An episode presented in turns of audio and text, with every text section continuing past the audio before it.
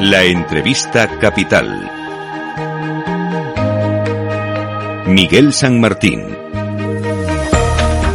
2023, el mes de enero, febrero, parece que será cuando se cierre esa segunda pata de la reforma de las eh, pensiones. En teoría estaba comprometida con Bruselas eh, que se haría antes del 31, eh, aunque, por ejemplo, o entre otros, el secretario general de Comisiones Obreras, Unai Sordo, decía que son milongas. Hay muchos puntos todavía en conflicto en el diálogo social para acordar estos nuevos puntos, el destope, el mecanismo de equidad intergeneracional, eh, la subida de las eh, mínimas, eh, parece que se van a incrementar las bases máximas de cotización, pero sobre todo donde está la mayor es en esa propuesta para ampliación del eh, periodo de cómputo para el cálculo de la prestación. De ello vamos a hablar en los próximos minutos con el profesor Enrique de Besa. Él es doctor en Ciencias Económicas y Empresariales por la Universidad de Valencia, actuario e investigador del Instituto Valenciano de Investigaciones Económicas del IBIE. Eh, doctor de Besa, ¿qué tal? Eh, muy buenos días. Hola, muy buenos días. Pues eh, muchos temas de pensiones, eh, un acuerdo que llegará ya este 2023. Eh, parece que lo último que decía yo en esa ampliación del periodo de cómputo para el cálculo de la pensión a 30 años es donde puede haber las principales tensiones. Bueno, sí, es una, en principio es una medida que, nos gusta porque ampliar el periodo de cómputo significa eh, utilizar más años de la carrera laboral de una persona para calcular la pensión y eso, en principio, da mayor contributividad al sistema. sin embargo, el, hecho de que del pasar de 25 a 30 eh, sí que lo mejora la, esa equidad, recortar o quitar los dos peores vuelve a empeorarlo, con lo cual más o menos nos quedamos igual y además el efecto en cuanto a, recaudación, en cuanto a, sostenibilidad del sistema va a ser eh, totalmente neutro. Es decir, yo creo que se ha buscado justamente una ampliación, poco para contentar lo que se le dijo a Bruselas, de que se ampliaría esa carrera laboral, pero al quitar los dos años, pues eh, justamente para nosotros el efecto es prácticamente neutral. Pues, sí, yo en los eh, cálculos de hecho más pesimistas, vamos a decir, que, que había encontrado, eh, hablaba de que mm, la, por cada año más de vida laboral computable era un 1%, o sea que en realidad en vez de 25 a 30, si quitamos los dos, pues sería eh, como mucho un 3% menos, eh, en, en, pues vamos a decir, en el, en el peor de los escenarios. Entonces, ¿usted sí mm, ve posible ese acuerdo con los otros puntos, con los agentes sociales, con ese mm, de estope, por ejemplo, eh, para incrementar las bases máximas de cotización un 30% o con los otros puntos de esta segunda pata de la reforma de las pensiones? Bueno, eso ya lo, que hagan con los interlocutores sociales, ya para mí eso se me escapa. También supongo que al final llega a un acuerdo, pero yo creo que de entrada la otra pata de la, de la reforma, que al final va a ser en 2023, cuando parecía que iba a aprobarse este mes, eh, la de, stop, bueno, no, es restopar, porque lo que se hace de momento, seguro que el borrador que hay es incrementar más rápidamente la, la, base máxima de cotización que la, que la pensión máxima de cotización. Y son los últimos cálculos que hemos hecho. Nos da que como mucho en 2050 se, alcanzaría el máximo ahorro o los mayores ingresos y eso supone un 0,2% del PIB bueno, que en principio estamos hablando de, en, cifras de este año, pues o el año que viene, unos 4.000 millones de euros, que es una cantidad naturalmente importante, pero claro, si la comparamos con el déficit total que tiene el sistema ya ahora y el que tendrá en 2050, pues eh, ese 0,2 se queda una cantidad muy pequeña, porque estamos hablando de que la revalorización de las pensiones con el IPC prácticamente va a hacer que que aumente el déficit en dos puntos y medio aproximadamente. O sea, sería restar de dos puntos y medio un 0,2, con lo cual nos quedaríamos un 2,3% de déficit mayor que el que hay ahora, que es un 2% también aproximadamente.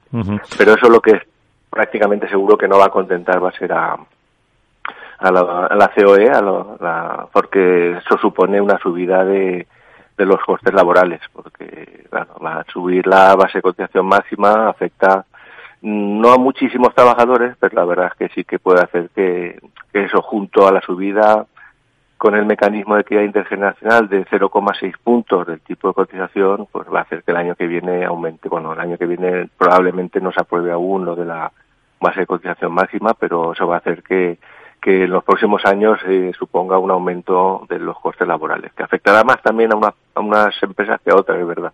A las grandes empresas probablemente les afectará más porque tienen salarios más altos que a las pequeñas. Eh, claro, pero todo eso con la subida que apuntaba usted del 8,5% eh, nos hace preguntarnos también, profesor, eh, creo que la última nómina de las pensiones ronzaba los 11.000 millones eh, sin, eh, evidentemente, esa subida. Si todo esto es suficiente para la sostenibilidad del, del sistema, que ya llevamos también unos años que la Seguridad Social tiene que, para así decirlo, que pedir créditos al propio Estado. No, yo creo que la reforma claramente está enfocada no a la sostenibilidad, aunque se hable algo, sino a, mantener la suficiencia de las pensiones a través de la revalorización con el IPC.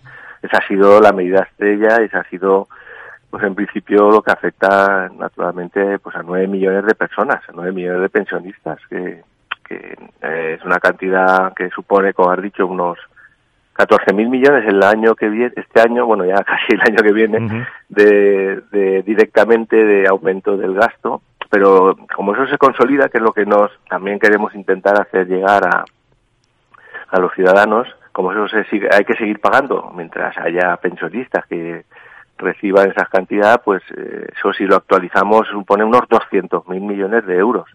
Solo la subida de 2023, a eso añadimos las subidas de los años siguientes, que esperemos que sean más bajas porque parece que la inflación ya no, no va a subir tanto, eh, hace que esto se convierta en una especie de bola de nieve que es difícil de parar y eso es lo que estamos advirtiendo desde hace tiempo. Uh -huh. es, claro, es, por otro lado, desde un punto de vista de social, es perfectamente entendible que se quiera revalorizar con el IPC o incluso, claro, si se pudiera por encima del IPC, pero eso supone eh, aumentar el, la deuda del sistema, el déficit del sistema, la sostenibilidad del sistema y por lo tanto queremos que eh, se podría haber hecho algo más por la, a nosotros la parte fundamental de la sostenibilidad, porque si el sistema no es sostenible, todo lo demás sobra, claro. porque antes o después va, va a tener que explotar por algún lado. ¿no? Eh, entonces, ¿qué proponen ustedes o qué debe, se debería hacer a su juicio? Pues eh, es difícil, es difícil porque lo que queremos que hay que hacer no, no es lo que gusta a casi nadie. Pero bueno, eh, eh, si se revaloriza con el IPC, yo creo que no debería revalorizarse con el IPC, eh, con las pensiones, no solo este año, sino en general, sino que habría que buscar un mecanismo eh, que sustituyera tal vez al, al índice de revalorización de las pensiones que se ha derogado, pero que fuera por esa vía, ¿no? Que tuviera en cuenta no solo eh, en parte la, la sostenibilidad del sistema, eh, sino también la, la, que hay que eh, aumentar los ingresos o hay que recortar los gastos en el futuro. Entonces, como parece que por la parte de revalorización no, no, no va a poder ser, pues entonces lo más seguro es que sea una, una reajuste de las pensiones nuevas que se, cuando a medida que se vayan produciendo en el futuro. ¿Cómo se puede hacer eso? Pues la forma, digamos, menos eh, traumática son todas, pero menos visible, por decirlo uh -huh. de alguna manera, es retrasar la edad ordinaria de jubilación. Y no sé que esto no gusta tampoco a nadie. En realidad casi ninguna medida de estas gusta a nadie, pero creemos que claro. es la más efectiva.